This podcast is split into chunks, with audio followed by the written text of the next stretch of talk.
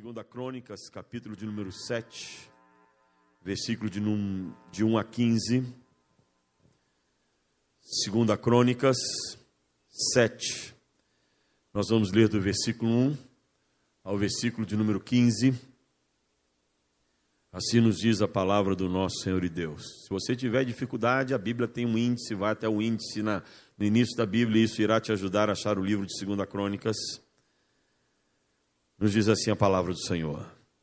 Tendo Salomão acabado de orar, desceu o fogo do céu e consumiu o holocausto e os sacrifícios, e a glória do Senhor encheu a casa.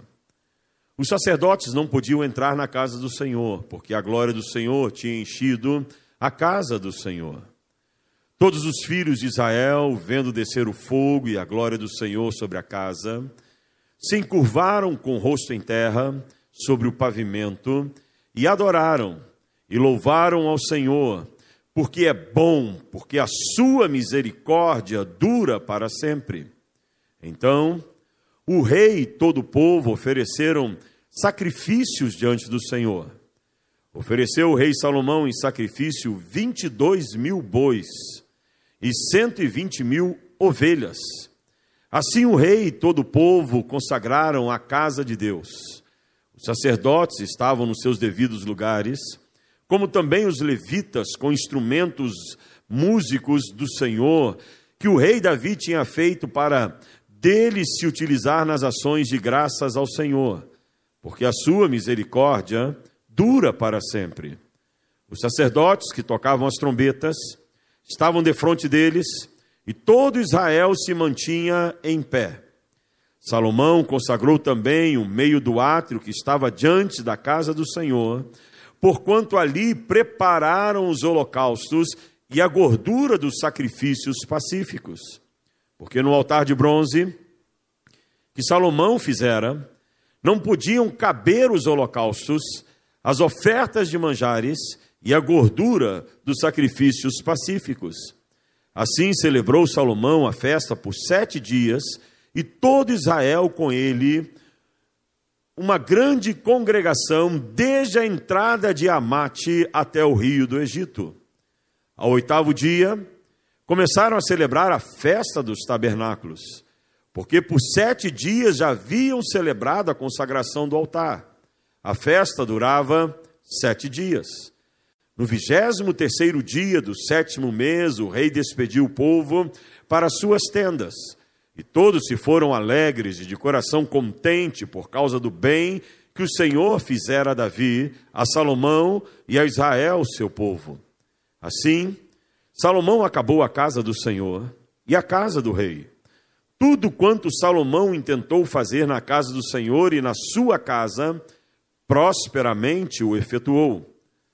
De noite, apareceu o Senhor a Salomão e lhe disse: Ouvi a tua oração e escolhi para mim este lugar para a casa do sacrifício. Se eu cerrar os céus, de modo que não haja chuva, ou se ordenar aos gafanhotos que consumam a terra, ou se enviar a peste entre o meu povo, se o meu povo, que se chama pelo meu nome, se humilhar e orar e me buscar e se converter dos seus maus caminhos, então eu ouvirei dos céus, perdoarei os seus pecados e sararei a sua terra. Estarão abertos os meus olhos e atentos os meus ouvidos à oração que se fizer neste lugar. Meus amados irmãos, esse é um texto muito especial da palavra do nosso Senhor e Deus, que relata o dia em que Salomão teve o grande privilégio de poder inaugurar o templo de adoração ao Senhor. Vocês vão se lembrar bem que Israel já havia peregrinado pelo deserto, entrou na terra prometida, tomou posse da terra, mas até os dias de Davi e início do governo de Salomão, eles mantinham aquilo que é chamado de o tabernáculo móvel do Senhor. o mesmo que o Senhor ordenara a Moisés que fizesse, através de um homem chamado Bezalel. E é interessante esse nome Bezalel, que significa o que anda debaixo da sombra do Altíssimo. E Bezalel, então, na sua, na sua capacidade, vai e constrói o lindíssimo tabernáculo móvel que peregrinou com o povo de Israel pelo deserto. E quando o povo toma posse da nova terra, ainda não havia um templo fixo. Isso vai acontecer anos depois, através das mãos de Davi e de Salomão. Davi foi aquele que levantou todo todo todo material todo o dinheiro e toda a riqueza para que pudesse construir o templo, mas Deus não permitiu que Davi construísse. A razão que Davi foi impedido de construir o templo é como diz a própria palavra, ele era um homem de sangue. Tinha muito sangue nas suas mãos. Ele era guerreiro. Havia enfrentado várias batalhas e trazia consigo a marca de um pecado terrível que foi o derramar do sangue de um homem chamado Urias, que era casado com Batseba, e Davi, querendo a mulher daquele comandante do seu exército, ele manda assassinar aquele homem. Então Deus volta-se e diz: Você não pode construir o meu, o meu tabernáculo, o meu santuário. Tu carregas sangues nas mãos. Tu és um homem de guerra, não és um homem de paz. Tu és um homem sanguinário, não alguém que venha para colocar em ordem ou pacificar a minha terra. Então, quem irá construir o tabernáculo será o seu filho. E Salomão, então, é separado por Deus para construir o tabernáculo. O homem mais sábio já existente sobre a face da terra. Aquele que é reconhecido nos anais da história como sendo altamente intelectual inspirador, que nos traz várias lições e reflexões sobre a vida. Deus então vem e separa Salomão para que Salomão construísse o templo. Salomão então herda o reino e começa o projeto de construção do templo. Durante 20 anos, eles vão construir o templo. Não foi uma construção rápida, foi uma construção que demorou 20 anos até que chegasse ao final, e você pode ver isso no capítulo 8, no versículo 1, na sequência da nossa leitura, em que Salomão teve o privilégio de poder assim inaugurar aquele templo. E era um templo suntuosíssimo. Esse templo que foi feito em São Paulo aí, que se diz que é o templo de Salomão, não é. Não chega aos pés daquele templo que Salomão construiu, e nem os judeus, quando você conversa com um judeu, se eles têm a noção de que era o templo, eles dizem: olha, nós não temos a noção de como era o templo, nós não sabemos como era o templo. Alguns estudiosos, através das inferências e referências da palavra de Deus, que fala como era o templo, resolveram calcular quanto custaria construir o templo de Salomão nos nossos dias. E pasmem vocês, eles chegaram à conclusão de que poderia chegar a quase um bilhão. De tanto ouro, prata, cobre, madeira, mármore, de tão rico que era aquela construção, de tão rica. Era um templo muito caro. Davi disse aonde o templo deveria ser construído, porque Deus o orientou. Vocês devem construir sobre o Monte Moriá. Aonde hoje, quando você vai em Israel, você encontra aquilo que é chamado de o Domus da Rocha, uma mesquita muçulmana que foi colocada ali naquele lugar, e os muçulmanos conhecem a história da Bíblia e dizem que ali é o templo, o lugar do templo, e ninguém vai tirá-los de lá. Os judeus lutam para ter aquele lugar. Ali eles também adoram. Você vai até Jerusalém, você tem o Muro das Lamentações, onde acontece a adoração. E eles têm ali um momento, um lugar onde eles têm um momento com Deus, mas os judeus têm dito que eles vão retomar aquele lugar para reconstruir o templo novamente, e nós devemos estar atentos a isso, porque isso é um dos sinais do final dos tempos. Em que os judeus poderão reconstruir o templo. E segundo estudiosos e os próprios judeus dizem isso, eles já têm tudo comprado e guardado para que o templo seja reconstruído. Todo mármore, todo, todo ouro, toda prata, todo cobre está guardado. Eles já têm o projeto do templo, que é um projeto bíblico, e eles estão aguardando a oportunidade de tomarem aquele lugar levantarem o templo e ali novamente adorarem ao Senhor, aguardando um novo tempo em Israel. Mas para nós, os cristãos que cremos em Jesus Cristo, isso indicará a segunda volta de Jesus Cristo para buscar a mim e a você, a igreja gloriosa do nosso Senhor e Deus. Então se ergue o templo. O templo estava terminado. Salomão então decide dar uma festa. E que festa, meus amados! Para aqueles que são veganos e vegetarianos, a festa foi banhada a carne. Festa banhada a carne. Olha o que diz o texto. Eu queria estar lá, meus amados. Como eu gostaria de estar nesse dia e poder ver o grande churrasco que foi servido naquele lugar, como adoração ao nosso Senhor, como um tempo grandioso diante do nosso Deus. Então, o texto da Bíblia vem e diz que houve aquela celebração. Assim, Salomão acabou a casa do Senhor, diz o versículo de número 11. E a casa do rei, tudo quanto Salomão intentou fazer na casa do Senhor e na sua casa prosperamente. Ele terminou. E diz o texto anterior que Salomão vem e entrega todos os animais para um sacrifício. Eu estou tentando achar o versículo aqui, fiquei tão empolgado. Cinco, fiquei tão empolgado com o negócio da carne aí, porque a única hora que crente pode ser carnal é na hora do churrasco, meus amados. Essa hora você entra numa carnalidade tremenda. E aquele negócio que vem com alho,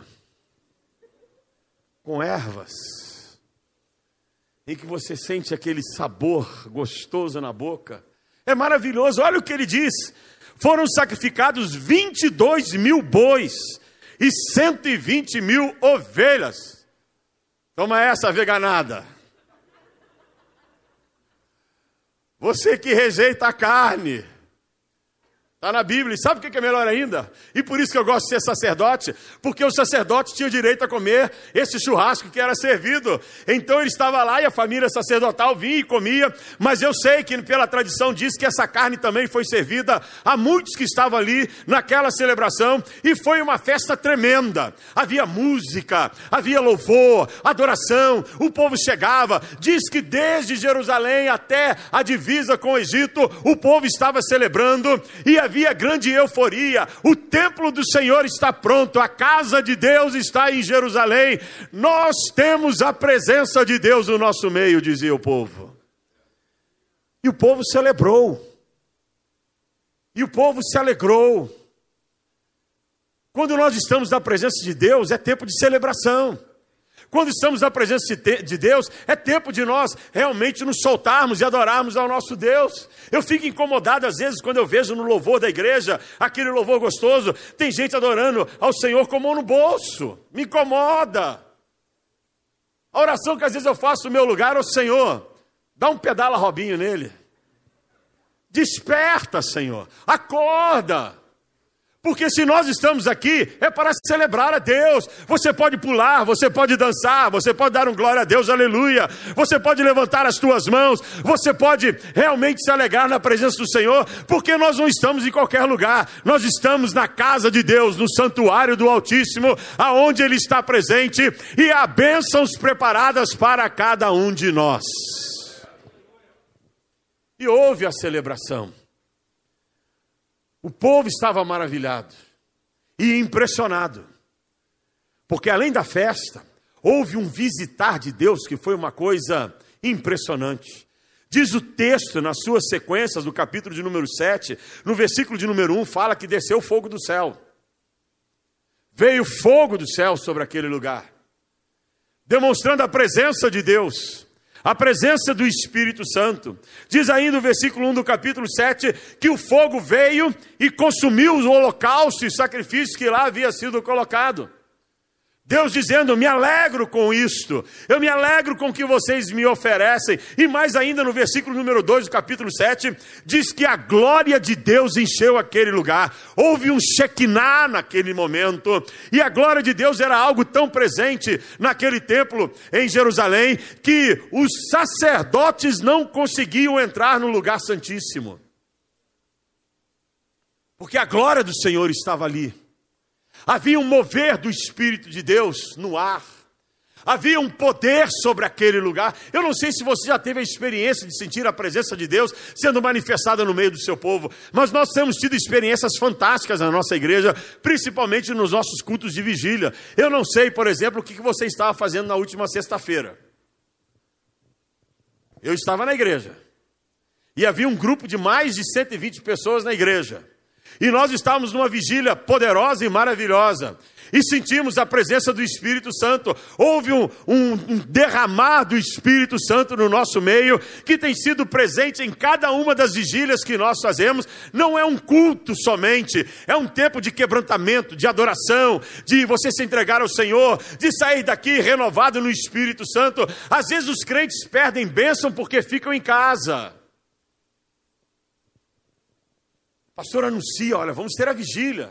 Ah, estou muito cansado para ir na igreja, não vou não, vou ficar em casa, trabalhei o dia inteiro, tive muita coisa para fazer e agora eu quero ficar em casa. Deixa eu dizer uma coisa para você, meu amado. Se você quer experimentar a glória de Deus, você tem que pagar o preço. Se você quer experimentar a glória de Deus, você tem que lutar contra você mesmo. Se você quer experimentar a glória de Deus, você tem que dizer para o teu cansaço: fica aí, porque eu vou na casa do Senhor. Porque na casa de Deus, como está escrito ali nas paredes da tua igreja, coisas boas acontecem neste lugar. E na última sexta-feira aconteceram coisas boníssimas, maravilhosas neste lugar. Quem veio é testemunha disso. Quantos estiveram presentes? Levanta a mão. Vocês que estiveram presentes, foi uma benção ou não foi? Pronto, meus amados. E a glória de Deus estava naquele lugar, como tem estado no nosso meio. Você não precisa ir a outro lugar para buscar a glória de Deus, basta vir à casa do Senhor. E a glória de Deus encheu, a Shekinah do Senhor encheu aquele lugar, e houve essa celebração de uma semana. Terminada a celebração, Salomão vai para sua casa. E quando ele estava em casa com o coração rejubilante, a alma transbordante, seu espírito impactado, ali na sua casa, Deus fala com Salomão. Nós temos um Deus que fala.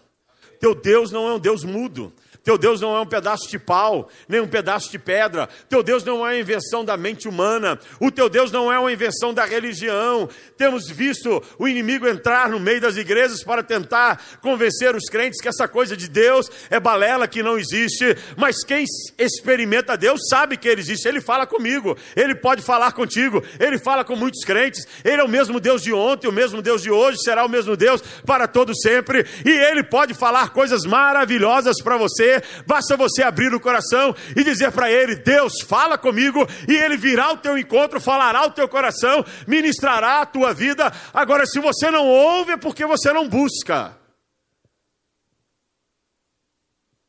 E Salomão estava lá, e Deus vai falar com ele. E Deus começa a ministrar o coração de Salomão, dizendo: Olha, Salomão, pode acontecer dias difíceis. Meu povo pode ter dias difíceis. E às vezes vou até permitir que dias difíceis venham sobre o meu povo. E nós, os crentes, temos que entender isso porque há uma cultura por aí achando que a partir do momento que você se torna crente não vai ter mais problema. Pelo contrário, a partir do momento que você aceita Cristo como Senhor e Salvador, é uma declaração de guerra contra o mundo espiritual do mal e eles vão se levantar contra você. E muitas vezes Deus vai permitir que algumas coisas aconteçam para fortalecer a tua fé e te ensinar a entrar na batalha com muito vigor, com muita força e com muita fé. Então Deus volta e diz assim: coisas ruins podem acontecer no meio do meu povo. E virão, pela minha permissão, essas coisas. Mas, e aí ele estabelece um condicional: se, versículo de número 14, se o meu povo, que se chama pelo meu nome, se humilhar, orar e me buscar e se converter dos seus maus caminhos, então eu ouvirei dos céus, perdoarei os seus pecados e sararei a sua terra. Deus coloca condicionais para que ele possa agir no nosso meio.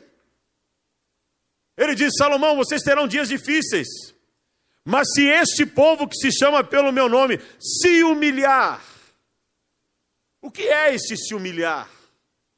Ele está falando de quebrantamento de chegar na minha presença com quebrantamento, não com arrogância, nem com imposições, dizendo: Senhor, tu tens que me dar, tu tens que fazer, porque eu sou teu servo, tu és o meu Deus, então eu quero que tu faças isso. Nós não podemos impor para Deus nada, porque Ele é Senhor e nós somos vaso, Ele é Senhor e nós somos servos. Para Deus nós entregamos as nossas causas e reconhecendo a soberania dEle e dizendo: Senhor, faça como quiseres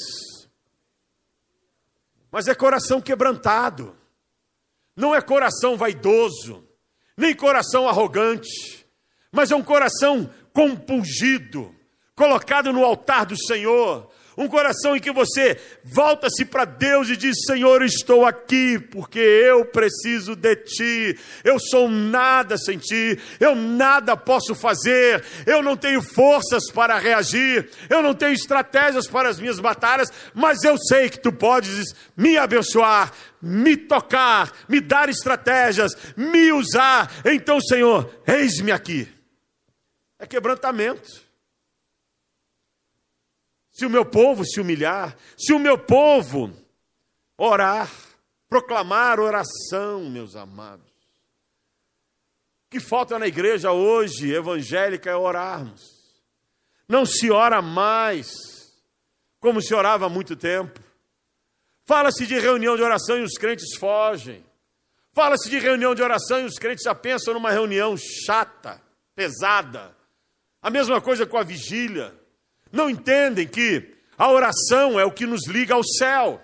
A oração é que nos coloca em comunhão com Deus. A oração é a chave que move o poder de Deus sobre as nossas vidas e sobre a nossa nação. Então Deus está dizendo para Salomão: Salomão, ensina o meu povo a orar. Fala para o meu povo orar. Quando você olha para a Bíblia, lá em Tiago, capítulo 5, no versículo 16, aquele escritor, que é o irmão de Jesus, volta-se e diz assim: Muito pode, possui eficácia a oração de um justo. Ora, meus amados, se um justo, quando ora, a oração pode fazer muita coisa, imagina um povo inteiro. Eu acredito que a oração que nós fizemos aqui neste momento, nessa noite, chegou ao trono de Deus, chegou diante do nosso Senhor, e Deus irá agir da maneira como Ele quiser, mas Ele recebeu a nossa oração, porque estamos fazendo de coração quebrantado. Mas nós temos que aprender a orar, orar todos os dias, orar em família, às vezes você tem um projeto na tua família, você tem algo na tua família, ou está enfrentando dias difíceis na tua família. O que, que você deve fazer? Se desesperar? Não. Chamar a família, dizer: olha, nós queremos estar orando e nós vamos orar e buscar a Deus e pedir a, intervenção do Senhor, vamos nos colocar diante desse Deus. Então, chama a tua família para terem tempos de oração e os os nossos lares precisam disso, meus amados. Pais orando com filhos filhos orando com pais, irmãos orando com irmãos, genros orando com sogro e sogra. Isso faz a diferença. Essa semana eu tive uma experiência muito, muito interessante. Morreu um, alguém da família da minha esposa, um tio nosso.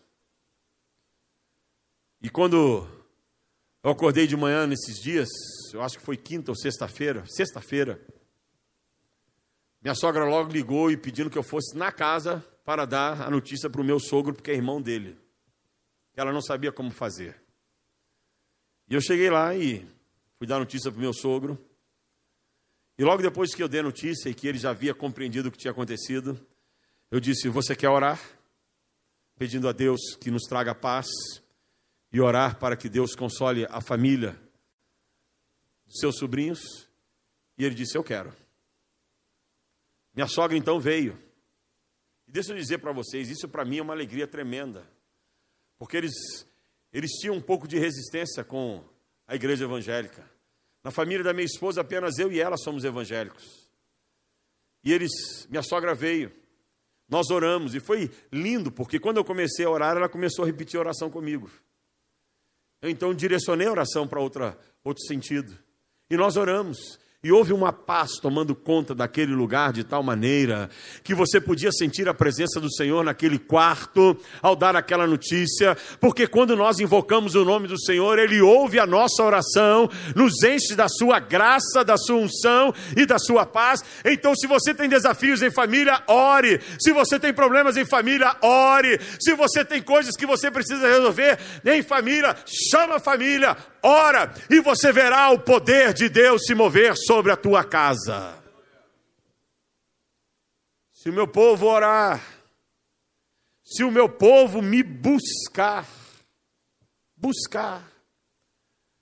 Aqui ele está falando de consagração, de nos colocarmos em consagração no altar de Deus, de vivermos uma vida consagrada ao nosso Senhor de andarmos de maneira a que o Senhor se alegre, porque nós estamos nos consagrando a Ele, e Deus fala isso em dois textos muito especiais da Bíblia que eu quero que você abra. O primeiro deles está lá no livro do profeta Jeremias, Jeremias, capítulo de número 29, versículo de número 13, quando o Senhor, falando através do profeta Jeremias ao seu povo, nos diz essa verdade lindíssima. Jeremias 29, versículo de número 13, diz assim: Buscar-me-eis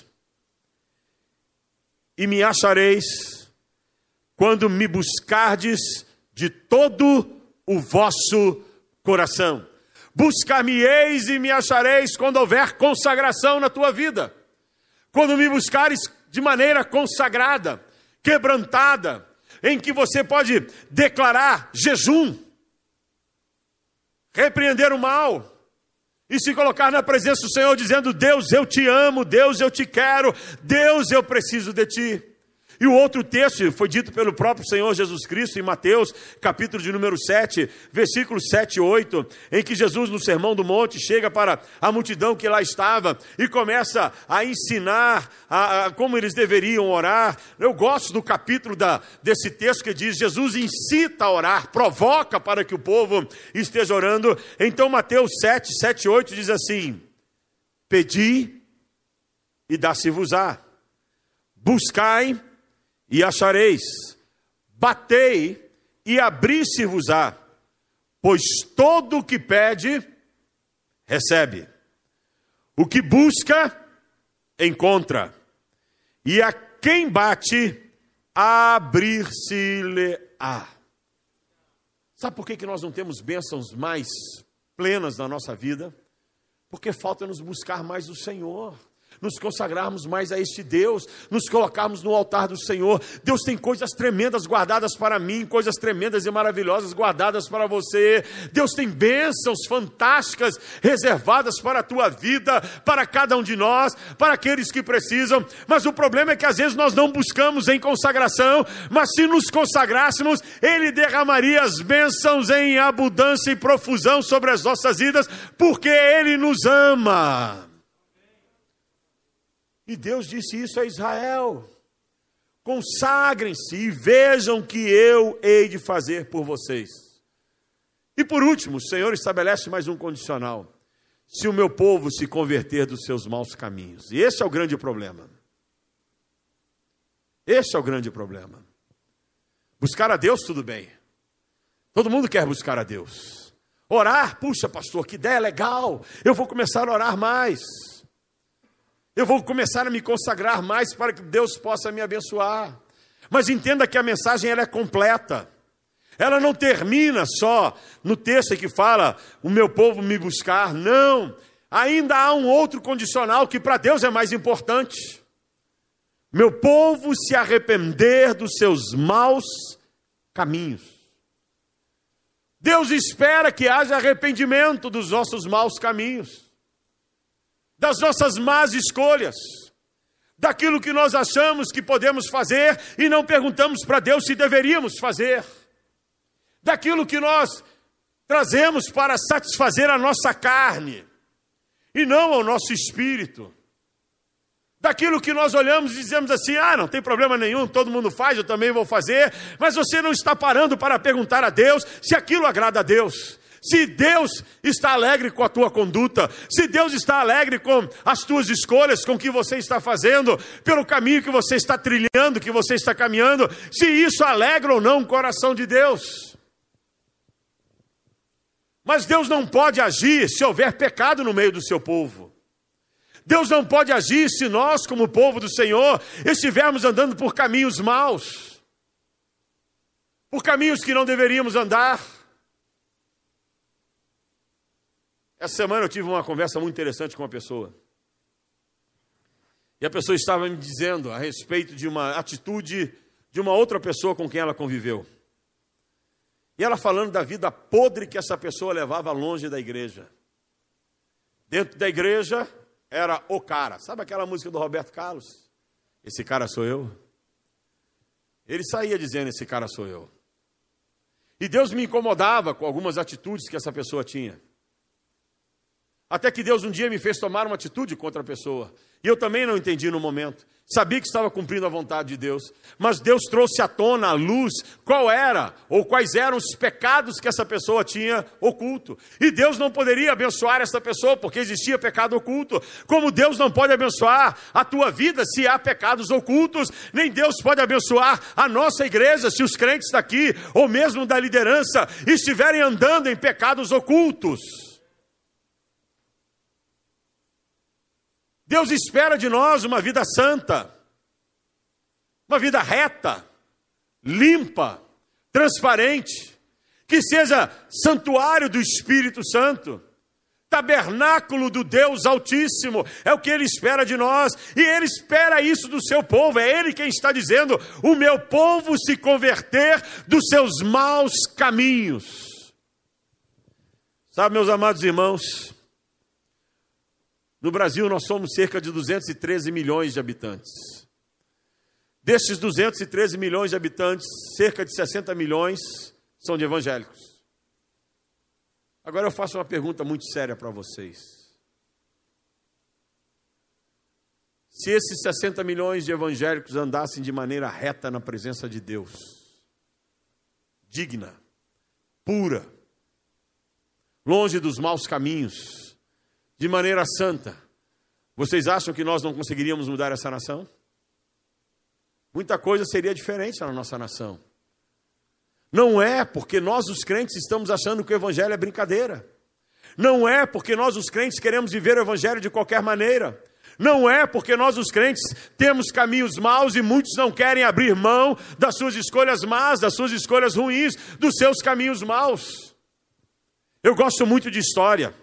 E aliás, amanhã o nosso programa Segunda Opinião, nós teremos uma entrevista falando sobre cidadania e a história do Brasil com o pastor Lúcio, que é professor de história. Estaremos aqui num bate-papo, você está convidado a participar do nosso programa. Mas eu gosto muito de história. E uma das histórias mais lindas que nós temos aconteceu no século XVIII, na Inglaterra. Estava à beira de uma calamidade e de uma guerra. Havia muito pecado na Inglaterra, o povo vivendo uma promiscuidade tremenda, havia corrupção presente nos poderes, e ali o mal estava plantado, e a nação estava à beira de uma convulsão social e de uma revolução, como havia acontecido na França, através das mãos de Robespierre, em que ele entra e há aquela revolução na França, a mesma coisa na Inglaterra, mas três homens resolveram fazer a diferença. John Wesley, Carlos Wesley e o amigo deles, Whitfield. Eles decidem entrar no lugar, no sótão de uma casa, e dizem: aqui nós vamos orar, nós vamos fazer diferente, nós vamos clamar para que Deus não permita que haja derramar de sangue na nossa pátria, na nossa nação. E eles começaram a orar, mas não foi só orar, eles saíram dali para pregar a respeito da, do arrependimento. E Wesley pegou o seu cavalo, e Carlos pegou e começou a ir para as ruas pregar. E Whitfield, que era um excelente pregador, também sai para pregar e começam a pregar sermões de arrependimento por toda a Inglaterra. E pessoas começam a se arrepender do pecado, e houve um grande grande avivamento no lugar aonde existiria destruição, porque o nosso Deus tem poder de reverter a história. Mas Deus não pode agir se nós, os crentes, andamos de maneira má. Deus não pode agir se você anda na mentira, se você anda em vícios, se você anda em promiscuidade, em prostituição, se os nossos jovens estão vivendo vida sexual desenfreada antes do casamento. Deus não pode abençoar uma nação se os crentes estão caindo em adultério. Deus não pode abençoar nossa nação se os crentes querem levar vantagem nas questões da vida, nas situações da vida. Armam estratégias, armam coisas para tentar levar vantagem, dizendo: não, não tem problema, isso aqui pode ser feito dessa maneira, mas não parou para perguntar para Deus se aquilo agradava ao Senhor, esquecendo-se de que Deus tudo vê, Deus tudo sabe, e Deus vem e permite que coisas aconteçam para que nós possamos aprender. Então, como queremos mudar uma nação se a nossa vida não está transformada? Para que uma nação seja mudada, o nosso coração tem que ser transformado. Para que uma nação seja mudada, é necessário que eu e você tenhamos uma vida plenamente transformada pelo Espírito Santo, para que Ele haja através de nós de maneira tremenda e poderosa. Mas enquanto você resistir, a se arrepender dos seus maus caminhos. Deus não irá agir como ele gostaria de agir, porque ele espera uma igreja santa, uma igreja pura, sem mancha, sem mácula e sem ruga. Então Deus volta-se para Salomão e diz: Salomão, se o meu povo, que se chama pelo meu nome, se humilhar, orar, e me buscar, e se converter dos seus maus caminhos, então eu ouvirei a sua oração, virei e sararei a sua terra. Se nós queremos que o Brasil seja diferente, começa por mim, começa por você, começa por cada um de nós. Se nós queremos um país diferente, começa por termos um coração transformado, libertos e restaurado, vivendo uma vida de santidade, como o Senhor deseja que nós vivamos. Se você deseja um país melhor, seja um crente melhor. Se você deseja uma nação transformada, seja um crente transformado. Se você deseja ver a glória de Deus inundar este país, você tem que primeiro deixar que a glória de Deus inunde a sua vida para que a diferença seja feita em nome de Jesus Cristo. Feche teus olhos, curva a tua cabeça. Só a palavra de Deus para nós nessa noite. Palavra de exortação, de despertamento. Deus procura homens e mulheres que queiram se consagrar a Ele e viver uma vida plena. Queres fazer isso nessa noite? Então te convido a dobrar os teus joelhos aonde você estiver, se puder. Se não puder, permaneça sentado, mas dobra os teus joelhos é uma atitude de quebrantamento, de quebrar a nossa resistência. É uma atitude de dizermos: Senhor, eu tomo posse dessa palavra sobre a minha vida nessa noite. Eu quero ter uma vida santa, uma vida reta, uma vida limpa, para que através de mim vidas sejam transformadas, vidas sejam mudadas. Quero me humilhar aos teus pés, quero te buscar em oração, quero me consagrar a ti, Senhor e quero me arrepender. Se há em mim caminhos maus, eu nessa noite quero me libertar de cada um deles pelo teu poder e pela tua autoridade. Fala com Deus, fala com Deus. Deus quer ouvir a tua oração, o teu clamor, a tua entrega. Fala com Deus.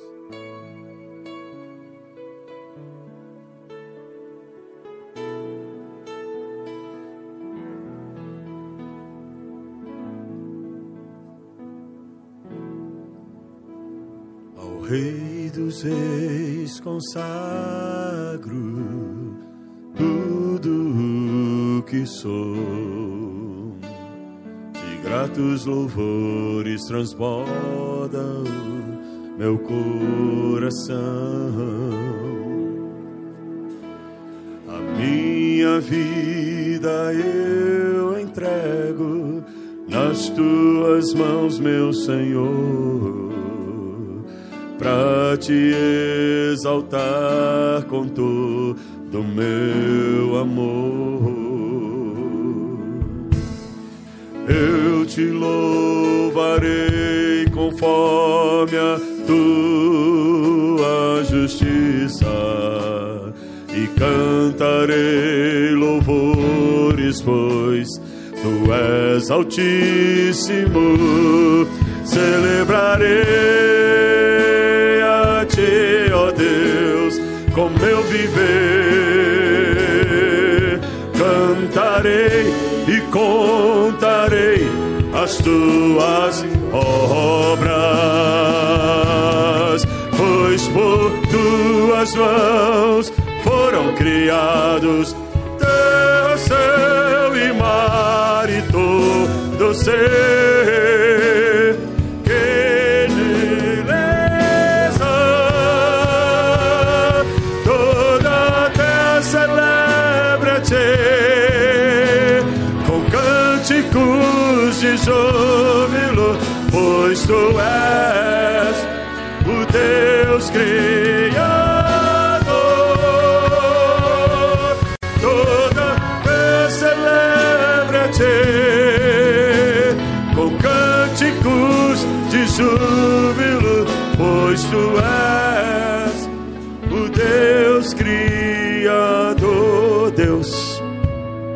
Eis o teu povo prostrado aos teus pés.